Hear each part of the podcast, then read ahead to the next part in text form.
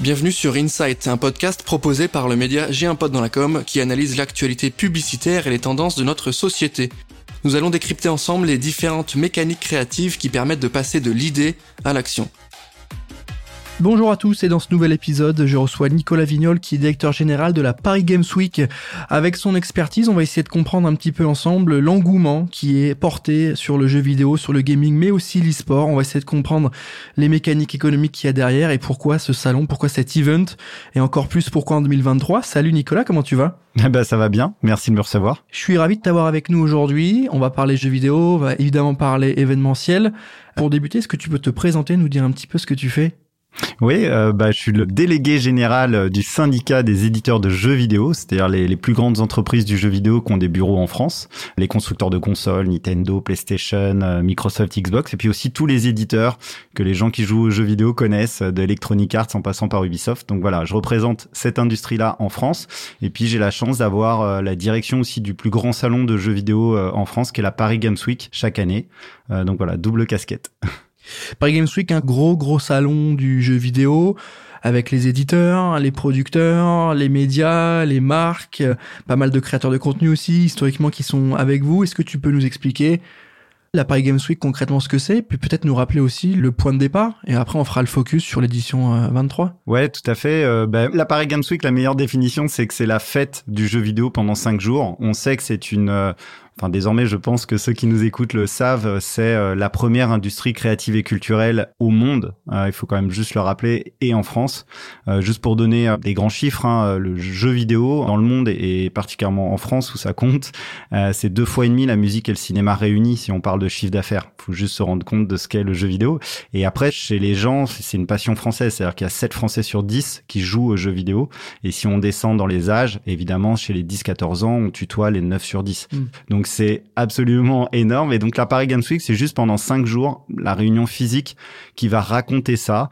Donc euh, c'est une fête, c'est euh, un show euh, sur les stands, effectivement, comme tu le disais, des plus grands constructeurs du monde de consoles, les plus grands éditeurs de jeux qui vont venir présenter leurs dernières nouveautés, leurs derniers jeux, où va y avoir des consoles à disposition du public, où le public va pouvoir tester les jeux, jouer, ça c'est très important, voir des cosplayeuses, des cosplayers qui viennent dans les costumes, évidemment, des de jeux vidéo. Donc c'est une fête, c'est entre le parc d'attractions, le show, la célébration du jeu vidéo, des compétitions e-sport de très haut niveau. C'est tout ça, la Paris Games Week, pendant cinq jours avec la possibilité de venir euh, soit en famille, soit entre amis, et 250 euh, 000 à 300 000 visiteurs chaque année depuis 2010. L'idée vient d'où de, se rassembler? Parce que c'est effectivement c'est pas c'est pas la deuxième ou la troisième édition, hein, ça date un peu plus. D'où vient cette idée-là qui, euh, j'imagine, a bien germé de votre côté, qui est aussi le résultat d'une réflexion euh, plus globale, euh, notamment ce qu'on voit par rapport aux US, hein, qui sont quand même assez bien présents, mais, mais aussi en Asie sur ces sujets-là. D'où vient l'idée? Comment elle a pris racine sur le territoire français? Oui, oui, bah en fait, euh, la Paris Games Week en 2010, c'était le Micromania Game Show, si on fait un peu d'archéologie. Donc voilà, c'était Micromania qu'on connaît bien, hein, qui est un super partenaire encore du jeu vidéo, qui est le réseau physique euh, de magasins, qui avait ce un show qui déjà était un petit peu dans l'ADN de la Paris Games Week, montrer les dernières nouveautés du jeu vidéo, et puis les grands éditeurs de jeux vidéo, les constructeurs qui étaient présents en France, ont acquis ce salon près de Micromania en disant on va essayer de clairement lui donner une dimension beaucoup plus grande. Et comme c'est nous qui avons le contenu, bah on va avoir la propriété de ce salon et le faire grandir. Donc c'est ça de manière terre à terre. Et on a commencé sur euh, à l'époque 10 000 mètres carrés à la porte de Versailles pour aujourd'hui être sur 3 euh, halls et presque 80 000 mètres carrés. Donc on est un très gros salon. On fait partie, juste pour donner un ordre de grandeur, on est le deuxième plus grand salon en Europe et on est quelque part le sixième euh, dans le monde. Donc c'est un très gros salon du jeu vidéo, voilà. Mais il y en a partout, en Asie, euh, tu le rappelais, euh, en Amérique du Nord, aux États-Unis, etc. Certains sont mal en point parce que l'événementiel physique, bah, c'est clair qu'il est interrogé en ce moment avec l'hyper digitalisation de notre industrie, mais ça reste hyper pertinent. Peut-être qu'on en reparlera de se réunir une fois par an en physique pour célébrer le jeu vidéo. Ça garde beaucoup de valeur encore aujourd'hui. Je fais évidemment le lien à ce que tu viens de dire sur l'univers plus global de l'événementiel et du jeu vidéo. On peut citer le 3 qui est quand même un, gros rendez-vous américain qui est annulé. Pourquoi déjà dans un premier temps Qu'est-ce que ça envoie Et est-ce que justement en France, est-ce qu'on n'est pas ceux en qui on doit croire pour relever le défi? Est-ce que c'est pas à la Paris Games Week de montrer la voie? Bah, Merci de la conclusion. Non, en fait, ce qu'il faut bien comprendre, c'est sur une industrie aussi énorme les événements ont des positionnements euh, différents aussi. C'est-à-dire que l'E3, c'est le phare, c'était vraiment l'événement, euh, donc c'est un coup dur à importer euh, à l'industrie. donc l'E3 reviendra sous une forme ou sous une autre, je peux même le dire. Maintenant, l'E3 avait un positionnement très ambitieux. C'était vraiment ce qu'on appelle les World Reveal. C'est-à-dire qu'en fait, c'était le moment dans l'année un peu christique où tout le monde regardait l'E3, y compris en ligne, pour voir les trailers ou les annonces de sortie d'énormes jeux. Et c'était ça, l'E3, un positionnement hyper ambitieux, très en amont mm. de toute l'industrie. Et donc ça, c'est assez casse-gueule comme positionnement parce que quand vous avez pendant le Covid une accélération de la digitalisation et des shows comme PlayStation peut le faire, comme Nintendo peut le faire, comme Microsoft aussi peut le faire uniquement online et qui a plus besoin des événements physiques pour annoncer ses jeux, bah, des événements comme le 3 du coup sont percutés euh, de plein fouet quoi. Voilà. Ensuite vous avez la Gamescom en Allemagne ou la Paris Games Week qui ont d'autres ADN qui depuis le départ et encore plus la Paris Games Week disent nous on n'est pas là-dessus. On est venez pendant cinq jours vous tapez un énorme délire euh, collectif autour de ce qui fait que vous kiffez euh, parfois seul dans votre chambre ou même online le jeu vidéo, ben là vous allez voir ceux avec qui vous, avez cette passion en commun et ça ça a vraiment de la valeur avec le côté très hands-on, je le répète, mais la PG c'est le seul salon au monde sans doute et on doit être numéro un là-dessus où il y a autant de consoles avec autant de jeux jouables sur place. Ça ça a de la valeur parce qu'en fait il y a des gamins ou même des adultes qui n'ont pas encore le jeu chez eux hmm. et qui se disent mais je vais pouvoir jouer sur une PS5 hmm. à euh, Spider-Man 2 à euh, voilà. Oui, puis c'est très frustrant de se dire je vais dans un salon de jeux vidéo et je peux pas je peux pas le tester alors que c'est quand même Exactement. l'expérience qu'on veut proposer. Euh, on, on, va parler évidemment Covid, qui a été un moment assez dur pour le marché de l'événementiel. Encore plus, comme tu le disais, avec le jeu vidéo qui a beaucoup digitalisé, on peut acheter en ligne, là, acheter en physique, ça se fait de moins en moins, etc ça va peut-être revenir aussi un peu comme euh, tu vois les DVD où on a un côté un peu euh, c'est un peu une relique hein, c'est ouais, voilà. Euh, comment vous avez su vous réinventer mais d'abord comment vous avez fait face au Covid? Qu'est-ce qui s'est passé de votre côté? Est-ce que vous avez repensé les formats? Et aujourd'hui édition 2023 qu'est-ce qui va changer? Est-ce qu'il y a des nouvelles idées qui sont arrivées de par le Covid? Qu'est-ce qui s'est passé? Ouais, euh, alors moi j'aime bien raconter juste une histoire, mais je vais faire super vite. C'est le jeu vidéo, en fait, parfois il est pas regardé de suffisamment près, même d'un point de vue business model, comme un, cas d'école pour plein d'autres industries, même culturelles. C'est pourquoi le jeu vidéo aujourd'hui, il a pas été bouffé par Netflix, par Amazon. Ça interroge beaucoup de gens qui connaissent pas le gaming, qui se disent pourquoi ces énormes, même Gafa, n'ont pas absorbé le gaming? Ce qu'il faut bien comprendre, c'est que c'est sans doute l'industrie de toute l'industrie culturelle qui a eu les, les plus grands euh, moves en termes d'innovation technologique et de révolution de ses propres business models, ce qui a fait que en fait le gaming est continué à être très solide sur ses bases.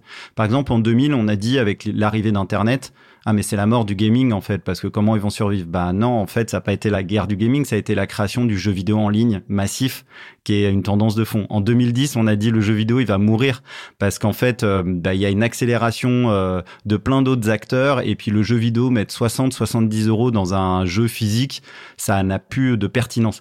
Et en 2010, le jeu vidéo s'est réinventé à créer ce qu'on appelle le jeu vidéo as a service, game as a service en anglais. Game as a service, c'est quoi? C'est t'achètes un jeu vidéo et pendant 6 ans, 7 ans, 8 ans, tu vas avoir des contenus additionnels comme un logiciel qui s'update, tu vas avoir des maps qui s'ouvrent, des univers, des personnages etc. Et en fait, ton jeu, il va vivre 7 ans, 8 ans, 9 ans. Donc oui, c'est ça qui a été révolutionnaire. Et en 2020, et je finis vraiment là-dessus, euh, on a dit bah il va mourir parce qu'il y a l'éruption du mobile et les mobiles sont de plus en plus performants donc on n'a plus besoin de consoles nanani nanana bah non en fait le il y a eu encore un bouger qui est une vraie rupture technologique c'est que le jeu vidéo a dit bah nous nos jeux ils vont être jouables dans le bus sur ton téléphone euh, dernière génération, sur ta console de salon mmh. quand tu retournes chez toi et tu peux la finir le week-end chez papy sur son PC parce qu'avec ton compte, tu peux continuer ta partie mmh. quel que soit le support. C'est la révolution du cross-support. Et donc en fait, j'aime bien raconter cette histoire-là, c'est qu'on est une industrie très souple, très agile, très robuste, qui fait qu'aujourd'hui, on a des géants qui sont euh, les mêmes qu'il y a 25 ou 30 ans pour la plupart et qui ont des fans hmm. euh, de plusieurs millions de gens. Donc, par rapport à ta question initiale, c'est oui, il y a des menaces, il y a la digitalisation, etc. Mais quand on voit l'histoire maintenant qu'à 50 ans du jeu vidéo, c'est l'industrie qui a su le hmm. plus se réinventer en permanence. Donc, pas très inquiet, en fait. Oui, donc finalement, le, le, le Covid, effectivement, a été un moment important, mais ça a été juste une contrainte de plus pour euh, prouver l'agilité de ce modèle et de cet univers. Ça n'a pas été forcément le T'as eu un gros effet. Non, t'as eu juste un gros effet. C'est en fait d'un point de vue jeu vidéo, ça a presque accéléré la pratique. Donc euh, c'est c'est presque, je le dis euh, sans sourire, mais ça a été presque un effet ah d'accélération du jeu vidéo. Il y a même des gens qui ont remis de la console au milieu de leur salon parce que bah, le mhm. Covid, des parents notamment, euh, voilà. Donc t'as un effet euh, sur les studios. Ça, mhm. c'est vrai que je dois le dire aussi. Il y a un effet très dangereux à moyen terme. Hein. Il y a des studios aujourd'hui qui se cassent la gueule de jeux vidéo. Il faut le savoir parce qu'en fait, on a décalé tous les sorties de jeux parce qu'on est comme une industrie du réel, on pouvait pas sortir les jeux parce que les gens pouvaient juste plus travailler dans les studios, se réunir, etc. Et tout ce décalage-là a fait qu'aujourd'hui, il y a beaucoup de jeux qui sortent, de très gros jeux, et qui fait que des petits jeux faits par des studios indépendants sont balayés. Et donc mmh. aujourd'hui, il faut aussi le dire, il y a un effet du Covid quand même euh, chez les salariés et les, studios même si c'est pas moi qui les représente, je le dis, euh, mmh. un effet très dur quand même. Donc le Covid, je veux pas dire que ça a eu que des effets bénéfiques sur le jeu vidéo. Non, mais c'est bien de se rendre compte aussi. Et effectivement, le côté euh, à l'intérieur des studios, on sait aussi que c'est un peu la guerre avec les devs. C'est des conditions de travail qui parfois sont dures aussi parce que c'est un univers qui est assez spécifique en même temps. Tu l'as dit, ça a accéléré beaucoup de choses. Là, l'exemple de Warzone avec Call. Hmm. C'est incroyable. Enfin, ça a été une, enfin, ça a été un rendez-vous pendant tout le Covid et maintenant on rejoue et y a ils font leur pub sur Warzone. Donc le, prochain, il est teasé là-dessus. Il y a des collabs, il y a des films qui sont sortis au cinéma, genre Saw, euh, qui a fait de la promo avec des skins sur Warzone, alors que c'était un jeu qui, de base, a été sorti pour, voilà, on fait du online, on voit ce qui se passe, qui était gratuit quand même. Ouais, ouais, c'est un effet euh, déformant du Covid. c'est un exemple parmi tant d'autres, mais c'est celui que je, je subis. je vais pas dire que je, je, le subis parce que je jouais beaucoup et qui, euh, je l'ai désinstallé et qui faisait qu'on dormait un peu tard le soir. Euh, mais bon, je, je vais me recentrer. Euh, le sujet Paris Games Week 2023. Qu'est-ce qui va se passer de différent? Tu m'as teasé d'espace où on peut jouer sur place, on s'en doute aussi, mais il y a une présence des éditeurs, il y a une présence aussi, bah, j'imagine, de compète, on peut jouer en ligne aussi, il y aura des animations, il y aura, j'imagine, des, des LAN, il y aura des moments un peu particuliers. Qu'est-ce que sans tout nous dévoiler, hein, qu'est-ce qui, va se passer sur l'édition 2023 Bah, euh, plein de choses. on va dire, euh, allez, si je dois m'arrêter sur les trois grandes verticales qui sont la promesse de la Paris Games Week en 2023, mais qui sont l'ADN de ce salon depuis 10 ans, au fond, juste expliquer pourquoi on l'a appelé cette édition Next Level, c'est qu'on va proposer par rapport à 2022 où on a clairement sauvé le salon. C'était l'idée, c'était de sauver la marque, sauver le salon en faisant sur un hall. Euh, la Paris Games Week, ça a pu décevoir une partie de nos visiteurs qui avaient l'habitude de trois halls, euh, voilà, quelque chose d'assez massif, mais on avait des risques financiers on avait voilà le Covid sur nos épaules. Donc là, cette année, c'est la vraie on rallume quelque part euh, la lumière de la Paris Games Week. Donc on est très attendu au tournant, on le sait. On a appelé ça next level, donc on s'est mis une pression supplémentaire en disant on va au-dessus. Et je dirais que ce au-dessus là, il y a trois choses où moi je suis super fier de ce qu'on va proposer aux, visiteurs. Le un, c'est le côté fête. Il y a eu plein plein de messages qu'on a reçus euh, sur laissez-nous la Paris Games Week. En fait, pour ceux qui viennent à Paris Games Week, ce qui frappe, c'est que c'est hyper bienveillant, c'est très très festif. En fait, ça casse plein de contre-intuitions qu'on a sur le gaming. Mm. C'est-à-dire les gens sont ultra contents de se revoir. Et donc, célébration des communautés du jeu vidéo, si je devais le dire, c'est ça pue la fête quoi. Donc, euh, il va y avoir des concours de cosplayeuses et de cosplayers euh, qui vont se réunir, se retrouver des quatre coins de la France, voire des quatre coins de l'Europe, puisqu'on a un concours européen qui sera sur la scène de la Paris Games Week. C'est assez spectaculaire. Il y a des fans de rétro gaming comme il y a des fans de rétro euh, mobile ou euh, chez dans les voitures, bah, le rétro gaming est une tendance de fond. Mm. Mais on va faire les 10 ans d'une grosse asso qui s'appelle MO5 en rétro gaming, grosse fête. Donc on va célébrer les communautés. Puis tu as des grosses licences aussi, euh, grosses fêtes autour de grosses licences. Euh, euh Final Fantasy VII Rebirth, il y a des fans de Final Fantasy qui vont pouvoir se réunir. Il y a Assassin's Creed Mirage qui sera jouable sur le site d'Ubisoft. Mm. Voilà, du lourd. Donc la fête des communautés, next level. Deuxième truc, next level, parce que jamais depuis 10 ans, honnêtement, tu auras eu autant de nouveautés jouables sur des bornes de jeu. Donc ça, j'y reviens pas, j'ai déjà dit, mais vraiment beaucoup de jeux jouables sur place. Et troisièmement, l'e-sport où là vraiment oui, c'est dans l'ADN du salon, mais cette année, on franchit vraiment un mmh. palier. On va avoir dans le hall 3 une grande scène, 3000 mètres carrés de mmh. scène, 1800 places assises pour le public, 2500 si on compte même ceux qui seront debout. Donc, énorme scène e-sport et avec une programmation pour ceux qui vont la découvrir là, euh, enfin, on a déjà communiqué dessus, mais on a absolument tous les jeux qui euh, top en e-sport, Valorant, Rocket League, League of Legends, et on a à la fois des finales nationales, comme la finale de la Coupe de France de League of Legends, on a une compète mondiale, par exemple dans le cas du Capcom Pro Tour, pour ceux, bah, c'est une licence magiquissime, Street Fighter 6, bah, Street Fighter, en fait, le dimanche sur la scène de la Paris Games Week, vous aurez les six meilleurs joueurs du monde de Street Fighter qui vont s'affronter sur une des quatre manches mondiales de Street Fighter 6, donc ça, pour ceux qui aiment ça, ça va être quand même génial. Donc une scène e-sport en termes de programmation de hmm. fou, et, des, et du coup des influenceurs qui ont décidé de venir se pluguer comme jamais cette année euh, sur cette programmation. Voilà, on est vraiment, euh, je pense cette année au rendez-vous. Ceux qui prendront leur place, ils en auront pour. Euh, nous, on est vachement vigilants à ça dans le contexte de mmh. l'inflation. Si tu prends ton billet à Paris Games Week, on veut l'effet waouh. Donc mmh. on pense que ouais, l'effet il sera là. non mais c'est intéressant le côté e-sport. Effectivement, c'était une question qu'on avait hein, sur le l'angle que vous souhaitez aborder. Euh, au début, on l'a vu, hein, c'était très très gaming, euh, famille et, et, uniquement ça. Et c'est, je pense, intéressant d'intégrer la notion e-sport dans la mesure où ça prend un essor assez considérable en termes économiques, mais aussi en termes de communauté et de gens qui consomment ces contenus-là, qui jouent, et on est dans quelque chose encore plus stimulant. Donc euh, le fait d'avoir cet espace-là, je pense que ça va plaire à beaucoup de monde. Euh, c'est une vitrine e-sport en fait.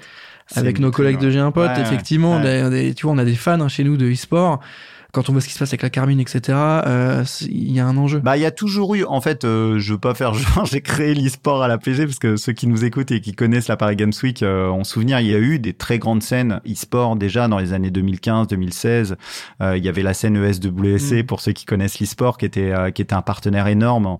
Après, là, on a fait un positionnement qui est vraiment différent, c'est que jamais en termes de programmation, tu vas avoir autant, d'éclectisme. Mm. Si je te disais un mot compliqué, c'est le côté éclectique, c'est que tu vas à un show les Worlds de League of Legends, bah c'est énorme parce que tu as les meilleurs, mais c'est la finale de League of Legends. Là, ce qui est sympa, c'est que euh, tu vas avoir sur la même scène, voilà, un show Valorant. Euh, deux heures plus tard, tu as du League of Legends. Euh, trois heures plus tard, tu vois. Hmm. Donc on, nous, on assume. Moi, je te dis, hein, les hardcore gamers, euh, ils sont toujours à la Paris Games Week, mais parfois ils me disent ouais, tu fais trop euh, dans euh, l'événement populaire qui, hmm. qui, descend un peu trop mainstream, etc. Mais nous, on assume ça. On est le gros événement une hmm. fois par an hmm. où on essaie d'expliquer, y compris aux parents ou aux gamins qui ont 8, 9, 10 ans, bah c'est quoi, c'est quoi une partie de League of Legends? C'est pas évident à comprendre. Donc on joue ce rôle-là aussi. Voilà. Oui, puis c'est pas encore une fois, c'est pas non plus un, un event forcément B2B.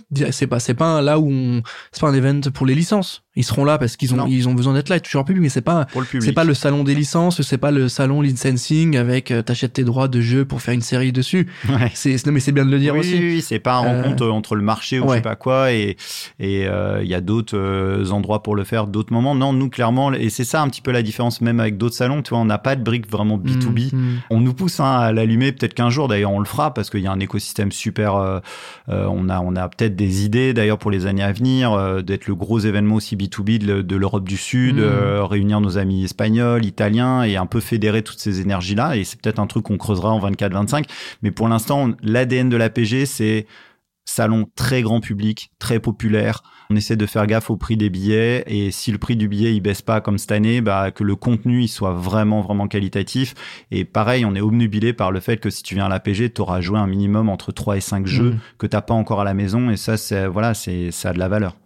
J'ai une question un peu plus business, hein, mais euh, l'intérêt d'une marque euh, de venir chez vous, parce qu'il y aura effectivement des éditeurs, hein, euh, des éditeurs de jeux, mais aussi des marques un peu plus grand public. C'est quoi l'intérêt pour elle de venir avec un espace, de d'être présente versus un salon autre Qu'est-ce qu'elle vient chercher chez vous? super pertinente. Non, non, c'est une question super pertinente, notamment qu'on travaille à chaque fois. Je dirais deux choses j'utilisais un petit mot marketing, mais en fait, la Paris Games Week, c'est pour ces marques-là qui sont des géants, qui sont les marques les plus puissantes au monde. Hein. Euh, je veux pas rappeler que PlayStation est le sponsor de la Ligue des Champions, mais euh, ça indique quand même dans quelle époque on vit. C'est plus fort pour mmh. ceux qui sont fans de mmh. foot. Euh, donc, c'est des marques très très fortes. Donc, tu as raison de poser cette question-là. Il y a un KPI physique et un KPI digital, comme toujours, y compris pour l'événementiel. Le KPI physique, il est rempli en fait par la Paris Games Week par le fait que tu organises en fait une opération de sampling marketing géant à la Paris Games Week. Il n'y a aucun événement dans l'année, même organisé par ces marques-là en France, qui leur permet d'avoir 40, 45, 50 000 personnes sur leur stand qui viennent tester leurs produits, hmm. qui viennent échanger avec les gens de la marque. Donc ça, en soi, ça a de la valeur. À partir du moment où tu as cette volumétrie, donc, euh, faut hmm. pas descendre en dessous d'un truc. Mais ça, ça a de la valeur. Ensuite, parce qu'en France, t'es pas capable d'organiser ça ailleurs qu'à la Paris Games Week. Ensuite, t'as le KPI digital. Et c'est là pour ça aussi, et je le dis, qu'on va chercher aussi les streamers et les influenceurs, c'est que la Paris Games Week a une amplification digitale qui va croître dans les années à mmh. venir. Et cette année, mmh. on fait un très gros effort là-dessus. Et ben ça, on va venir valoriser le contenu de la Paris Games Week. On fait pas que du, évidemment du marketing, mais on va venir parler euh, des nouveautés, des jeux, etc. Et ça, ça a de la valeur aussi parce que le reach cette année, il va être à mon avis sans équivalent avec les éditions précédentes. Mmh. Donc ça, les deux, bah voilà, faut marcher sur les deux jambes. Et c'est comme ça qu'on arrache chaque année le fait que les trois constructeurs mondiaux sont là, les grands éditeurs. Mhm. Donc ouais, c'est à, à, ce prix-là qu'on a de la valeur. Oui, puis je pense que de plus en plus de de, de, de marques vont aussi vouloir avoir un espace un peu et capitaliser sur cet univers-là, sur cette ambiance gaming, parce qu'on le voit, il y a beaucoup de marques qui n'ont rien à voir avec cet univers. Je pense à du Charal, je pense à du ou autres qui vont dans cet univers-là pour faire des campagnes, des activations. Donc elles sont prêtes à mettre du cash pour des campagnes online. Je pense qu'elles vont vouloir de se mettre physiquement sur votre event, se dire ok voilà, on a un espace, je sais pas quelle marque, mais on vous propose une expérience et on a un espace SOG, on a un espace, bon je vais pas parler en leur nom évidemment, mais je parle de ceux parce qu'ils ont déjà fait des OP avec le jeu vidéo, notamment avec euh, Among Us. Voilà, ah, Among Us. Donc voilà, même si la SOG va, c'était à Charal, euh, à Pericube, ils sont allés aussi avec Minecraft. Donc J'espère ne pas me tromper. je pense que vous avez des, des, des fils ah à tirer. Bien sûr, euh, bien sûr. euh, Et on des- dialogue déjà avec ces Ouais, marques-là, hein, euh, qu'on appelle les marques non endémiques Ouais, quand on regarde depuis le jeu vidéo. Hmm. Après, pour te répondre là-dessus, c'est une très grosse perspective de croissance de la Paris bien Games. Week. Nous, on veut, euh, comme élément distinctif, et je pense que c'est intéressant pour ceux qui nous écoutent, on veut en faire un, un show qui part du gaming, mais qui veut être un show dans les trois à cinq années qui viennent. On veut en faire le grand show de la pop culture très largement. C'est-à-dire, en fait, moi, je rêve, d'a- Mm. et cette année, ça va, on va commencer à craquer ça. hein. On a des marques, des collabs, Mm. euh, c'est connu, hein, euh, et notamment les marques de luxe. Euh, vous le savez, voilà, Gucci a fait des choses. Mm. Euh, Vuitton avec Tag Heuer avec Nintendo, etc. Ouais, ouais. Exactement. Il y a plein, plein de collabs. Et donc, l'idée, c'est de montrer ça à la Paris Games Week. On va commencer à le faire cette Mm, année, mais mm. on va le faire certainement plus dans les éditions qui viennent. Après, juste sur les marques que tu citais, il y a aucun ostracisme. Enfin, nous, on accueille tout le monde. Il n'y a pas de souci. On est très regardant, euh, si tu veux. Il y a beaucoup de marques qui font de la gamification, euh, machin. Ça, la Paris Games Week, on soit très clair. On, comme on a une, quand même une, une promesse très forte vis-à-vis de Mm. notre visitorat qui est d'abord un monde de gamers, on est très vigilant Ouais. à ce qu'on. Faut que l'expérience soit quand même au niveau. Et si tu mets juste des bornes avec tes apéricubes, ça marchera pas. On est d'accord. Donc nous, on court après les trucs Mm. qui sont vraiment intelligents, stylés, bien pensés, où il y a une vraie volonté de s'inscrire dans les codes du jeu vidéo ou de faire un jeu vidéo ou une collab avec des acteurs Mm. du jeu vidéo. Mais attention, on le voit dans le monde de l'entreprise, voilà, les codes du jeu vidéo sont parfois repris, euh, un peu gênant. mal. Ouais. Donc euh, voilà. l'exemple voilà. euh, luxe est, est très bon parce qu'on le voit passer toutes les semaines. Hein, les, les OP, la, la coupe de la compète League of Legends qui avait été faite avec une malle Louis Vuitton, Vuitton, les, ouais, bien sûr. mais les skins aussi dans le jeu. Et après, en IRL, t'as des vraies collections avec des collabs. Donc, je Ça, pense que c'est eux, ils ont, topissime. ils ont intérêt à être là. Ça, c'est topissime parce que je pense qu'on a une alliance et on discute déjà avec eux. Ouais, ouais. Euh, voilà, moi, c'est quelque chose que j'aimerais vraiment pousser parce qu'en fait, notre public, ben, on sait qu'en termes de, de marques, c'est des, c'est des, c'est des marques fortes, et, Mm. etc. Et puis, eux, ils rajeunissent leur audience, ils rajeunissent évidemment leur, euh, leur image. Nous, ça fait un élément de fierté. Euh, je le dis aussi que le luxe s'intéresse au monde du gaming, etc. Donc, il y a, ouais, ouais, il y a des, il y a des choses à craquer euh, là-dessus. Euh, voilà, je pense que je peux le dire aussi. Cette année, on, on va valoriser ce que fait ASICS avec Naruto. Mm. Euh, on, Ouais, non, on mais- commence à montrer des choses. hein. on le on le voit, on le sait. Je pense qu'on parle le même langage aussi, mais c'est bien pour que pour que ceux qui nous écoutent comprennent les enjeux qu'il y a, notamment avec les marques de luxe et même les marques plus grand public qui s'immergent, qui vont dans cet univers et qui parfois sortent des campagnes hyper bonnes, parce que les équipes créa les agences sont aussi très très au fait de Tout ce qui se fait. Donc on a des beaux exemples. Je vous souhaite de les avoir avec vous sur les éditions euh, qui arrivent. On est hyper Euh, open. hein. Enfin, le message, c'est on est hyper open. Euh, juste, on est très regardant sur la qualité. Non, puis c'est c'est le Euh, moyen de voilà. co-créer quelque chose qui a pas été fait aussi, parce que la- euh, voilà, un LVMH qui a Vivatech, on a vu ce que ça donnait. Un LVMH à la Paris Games Week, ça peut être sympa aussi, je pense, tu vois. rêve, rêve. Ça peut être on, énorme. on- on se le souhaite, on vous le souhaite. Les institutions publiques, juste un mot, les institutions publiques, en fait, sont vachement dans le dialogue avec nous aussi. Mm. Donc, je veux je, veux juste en dire un mot pour te donner un exemple Mm. aussi. Ça peut inspirer des marques. On a, on a une collab avec la gendarmerie nationale. Ça peut faire sourire, mais qui est venue pour la Oui, première fois l'année dernière et qui cette année aura un stand x2 ouais, ouais, ouais. euh, qui est fou de la Paris Games Week. Ouais. Et bah, c'est aussi un très bon exemple Mm. euh, pour pour tous les gens de la com à regarder parce que comment on twist euh, l'image euh, voilà euh, institutionnelle d'une institution publique un positionnement malin avec un casque Oculus euh, t'étais l'année dernière donc t'as Mhm. vu c'est le test d'entrée au GIGN et il y avait en fait la queue euh, les gamins faisaient la queue sur le stand de la Mhm. gendarmerie c'est le bon positionnement voilà l'exercice de réalité virtuelle était très bien fait Mhm. très réaliste la marque GIGN évidemment elle est elle est très puissante euh, et donc l'institution elle est toute gagnante donc nous on regarde aussi les institutions publiques qui veulent jouer le jeu on a un rôle un peu d'intérêt général là Games Week mhm. donc euh, voilà Mais, mais c'est intéressant d'avoir fait le point là-dessus. Et pour terminer, effectivement, le, ce que tu as dit sur le côté, euh, en fait, euh, une marque pop culture et on veut rassembler. Bah, c'est, je pense, le bon positionnement aussi. Quand tu parles d'un film qui est tiré d'un jeu ou à l'inverse, euh, des films qui vont euh, créer des jeux derrière, tu regardes et des expériences de jeu. Je pense, euh, je prends le hasard, mais voilà, Le Seigneur des Anneaux, film de dingue. Les jeux qui sont sortis, quasiment tous jeux de dingue. Ou en tout cas, jeu, Mhm. Le Retour du Roi Mhm. qui a 19 sur 20 sur toutes les consoles, GameCube, Ouais, bien sûr, etc. bien sûr. t'as créé une communauté, t'as créé une culture. Bien sûr. Euh, il y en a qui ont joué au jeu avant de voir le film, et après ils ont vu. Enfin, donc c'est effectivement comme fait. tu dis pop culture. Ouais. Et quand tu vois des gens débarquer en Boba Fett, en, en Star Wars, que les jeux Star Wars sont bons aussi, pas tous, mais ils sont bons aussi. Donc Ouais, ouais. tu crées quelque chose d'ultra fort. Bah, cette année, on craque ça en fait. euh, donc c'est pas seulement des mots en l'air euh, sur une stratégie à moyen long terme. Ceux qui viendront à la Paris Games Week cette année, concrètement, cette ouverture pop culture, ils vont commencer à l'avoir. Hmm. Je peux pas tout discloser, mais euh, par exemple, euh, Warner fait son retour à la Paris Games Week. Euh, on sait que l'année dernière, ils ont sorti Hogwarts Legacy, hein, Ah oui, c'est oui, euh, oui. qui, est, qui est Harry Potter-like, voilà. Euh, donc ce que tu racontes, la réalité se verra à la Paris Games Week. Hmm. Maintenant, on n'a pas réussi cette année, je le dis aussi, mais c'est des acteurs qu'on veut l'année prochaine à la Paris Games Week.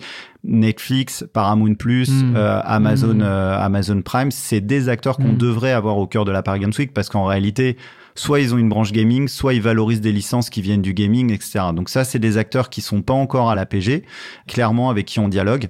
Voilà. Donc il y a, y a plein d'univers euh, contigus, mais il y aura par exemple une salle de cinéma pour la première fois à la Paris Games Week euh, qu'on va faire avec euh, Sony et Dolby. Euh, donc il y a plein de contenus. Il y aura des. Je peux aussi le dire que sur la grande scène de la Paris Games Week, entre deux scènes d'e-sport, il y aura des, il y aura de la breakdance, il y aura des chanteurs. Voilà. Donc on s'ouvre à la pop culture dans tous les univers. Il y aura des librairies Hmm. euh, parce que ça c'est important aussi. Toutes les extensions manga, livres, etc. Il y aura de multiples espaces librairies et livres à la Paris Games Week. Donc tu vois toutes les dimensions de la pop culture. Voilà, ça va être assez phénoménal. Et je rebondis juste pour terminer sur ce que tu dis sur Netflix. Déjà, un, d'un point de vue business, ça peut être des gros accélérateurs pour vous et, et pour eux aussi, ça peut être des gros acteurs. Et aussi, on le sait, hein, Netflix dans le jeu vidéo, je suis en train de regarder en même temps, ils l'ont annoncé il y a quand même pas mal de temps sur leur engouement pour aller sur le jeu vidéo avec Netflix Games, etc. Donc, euh, tu sens que ça va arriver. Donc, euh, c'est important aussi que tu nous dises ça et qu'on puisse aussi confronter. Bah, ils avaient un très voit. gros stand à la Gamescom. Voilà, et il ils sont pas à la Paris Games. Week, donc Ouais. on n'est pas content, je le dis, Euh, mais on dialogue super bien avec le- les équipes France euh, qui sont pas en cause parce que Netflix veut être là, mais voilà, on espère de Oui, débloquer le truc. Et comme on est le deuxième marché mondial de Netflix, Ouais. euh, je le rappelle, euh, ce serait quand même pas bête d'être présent à la Paris Games Week. Eh ben écoute, merci pour ces infos. On se souhaite de les voir arriver sur la prochaine édition. Moi, j'ai hâte de découvrir celle qui arrive en novembre. Merci à toi déjà d'avoir pris le temps de répondre à toutes mes questions. Merci euh, beaucoup de votre invitation, c'était super. Je suis ravi de t'avoir eu euh, au micro de Insight. On va suivre évidemment les actus de la Paris Games Week. N'hésitez pas à checker leur site, mais aussi à bien regarder ce qu'on fait sur J'ai un pote parce que c'est normalement une thématique qu'on suit de près. Merci encore à toi, merci à tous de nous avoir écoutés. On se retrouve très vite pour un prochain épisode. Et moi, je vous dis à très bientôt.